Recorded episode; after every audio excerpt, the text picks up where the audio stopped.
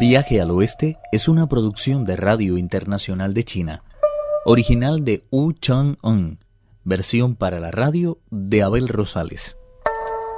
Primera parte.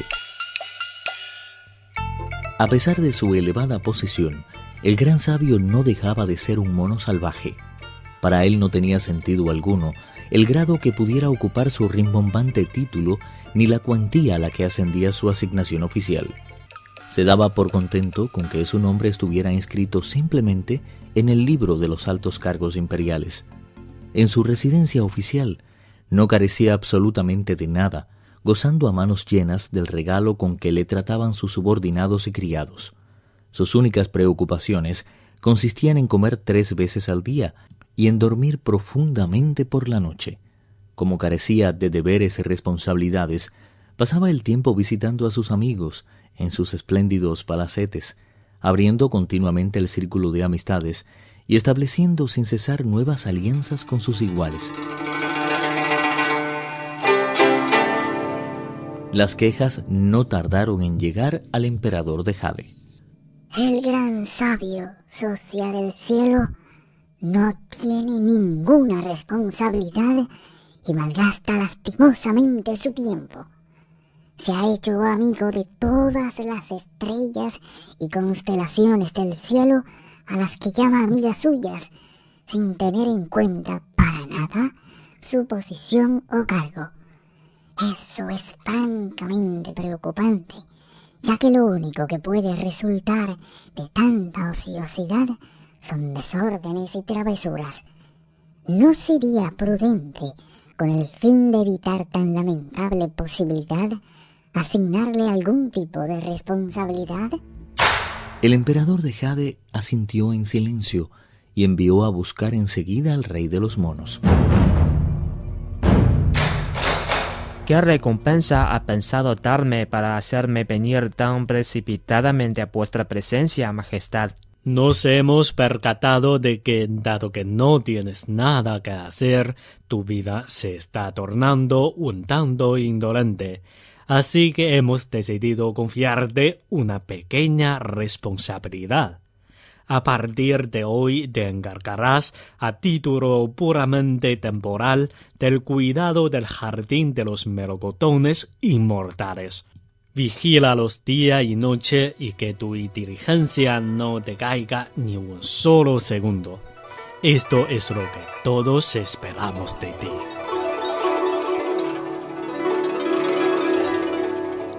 El gran sabio se inclinó con respeto y tras dar las gracias solicitó permiso para retirarse.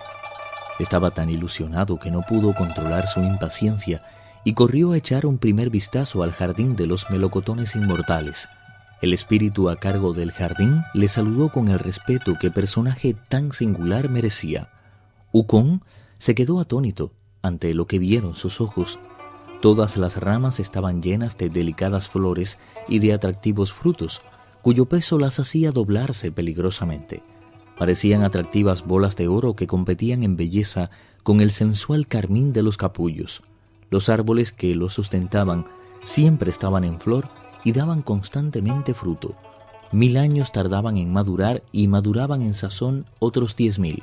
Tras gozar de tan espléndido espectáculo durante largo rato, el gran sabio se volvió hacia el espíritu y le preguntó ¿Sabes el número exacto de árboles que hay aquí? Tres mil seiscientos.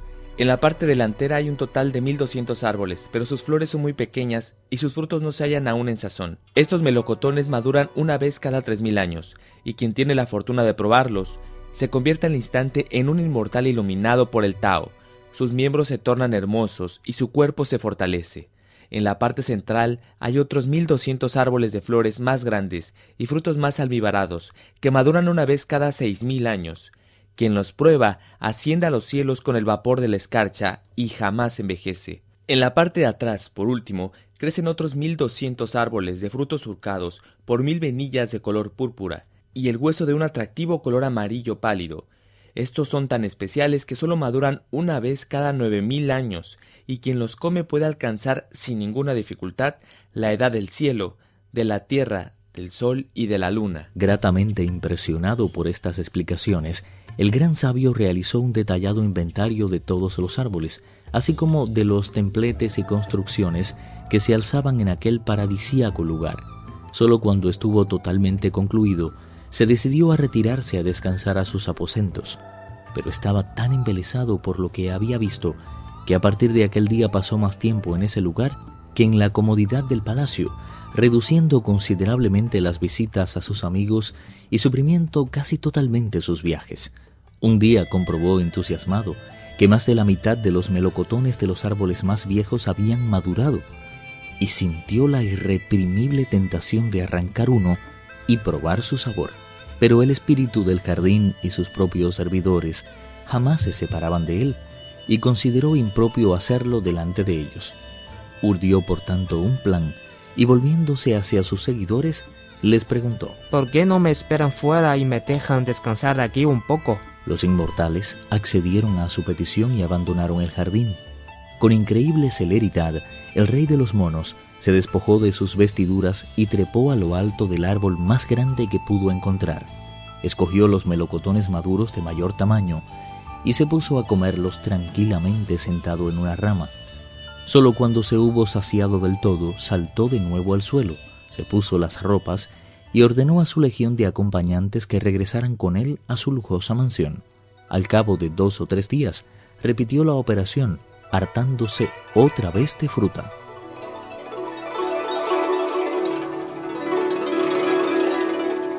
Al poco tiempo la reina madre decidió abrir de par en par la cámara de sus incontables tesoros y ofrecer un banquete con motivo del gran festival de los melocotones inmortales, que iba a celebrarse, como siempre, en el palacio del estanque de Jaspe.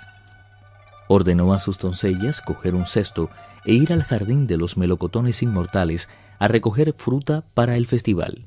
Las siete doncellas se llegaron hasta la puerta de la huerta, y al ver allí al espíritu y a los sirvientes y oficiales del socia del cielo, dijeron, Venimos de parte de la reina madre a coger unos melocotones para la fiesta. El espíritu guardián dijo, Esperen un momento, por favor. Este año han cambiado un poco las cosas. Para empezar, el emperador de Jade ha confiado el cuidado de todo esto al gran sabio, socia del cielo, y debemos darle cuenta de su llegada antes de que les dejemos pasar. ¿Y dónde está el gran sabio, si puede saberse? En el jardín, descansando. Se sintió un poco indispuesto y se echó a dormir un rato bajo el frescor de los árboles. En ese caso, vayamos cuanto antes a buscarle. Estamos muy ocupadas y no podemos perder tiempo. El espíritu entró con ellas en el jardín, pero no logró dar con el gran sabio. En el sitio en el que lo había despedido, solo había un gorro y una túnica tirados en el suelo. Aunque levantó la vista hacia las copas de los melocotoneros, no pudo ver a nadie, porque después de hartarse de fruta, Ukon se transformó en una figura de dos centímetros de alto y se quedó plácidamente dormido en una rama. Aunque no encontremos al gran sabio, nosotras no podemos volver con las manos vacías. Nos encontramos aquí por voluntad imperial y, sintiéndolo mucho, no estamos dispuestas a defraudarla. Tienen razón. Sería faltar a la etiqueta y al respeto. Además al gran sabio le gusta moverse por ahí y lo más seguro es que haya ido a visitar a unos amigos. Así que lo mejor es que entren ahora a recoger los melocotones. Ya le diremos nosotros que han estado aquí, cuando le veamos. Viaje al Oeste, uno de los cuatro grandes clásicos de la literatura china. Versión para la radio, Abel Rosales. Actuaron en este capítulo Pedro Wang, Lázaro Wang, Carelis Cusidó, Raúl López y Juan Carlos Zamora. Esta es una realización de Abel Rosales, quien les habla, para Radio Internacional de China.